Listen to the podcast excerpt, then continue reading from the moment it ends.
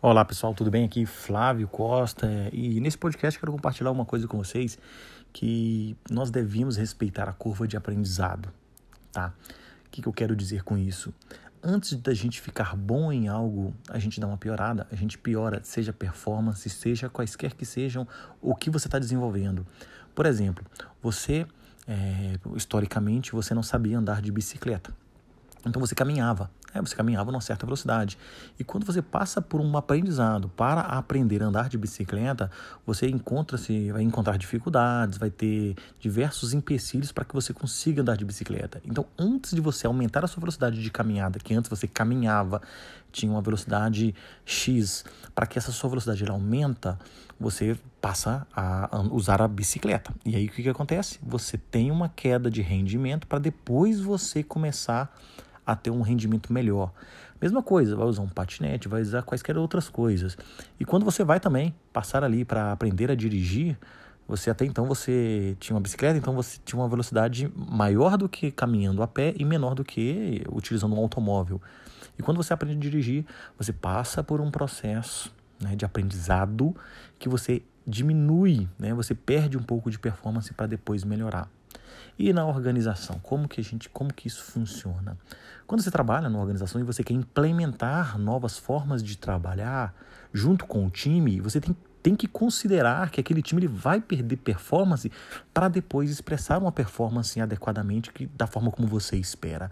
Nem sempre, uma vez que você aplica eh, seja uma mudança da forma de trabalho, incluir um novo membro no time aquele membro, aquele novo membro, ele não vai performar igual aos outros, iguais aos outros membros. E na verdade vai até de fato atrapalhar um pouco, porque os outros membros vão ter que expressar uma velocidade de desempenho um pouco menor para ajudar esse novo membro e depois, com o tempo, a velocidade do time vai melhorar e aumentar. Porque aquele novo membro ele vai entender, ele vai ter o aprendizado e, o, e vai começar a andar, caminhar sozinho e vai dar força para o time.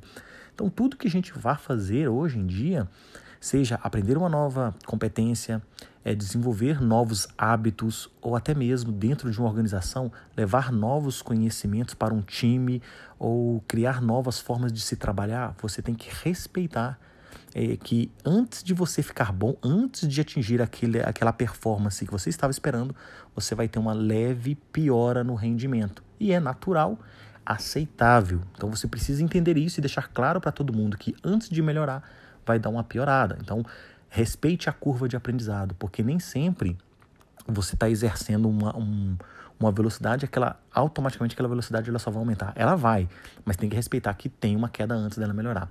Então é isso. No podcast de hoje queria trazer para vocês essa essa mentalidade que sempre que formos, né, e para manter também a motivação de estar fazendo o que precisa ser feito, porque às vezes a gente desiste, começa a piorar o rendimento, o que que você faz? Ah, cara, antes o que eu estava fazendo antes estava melhor.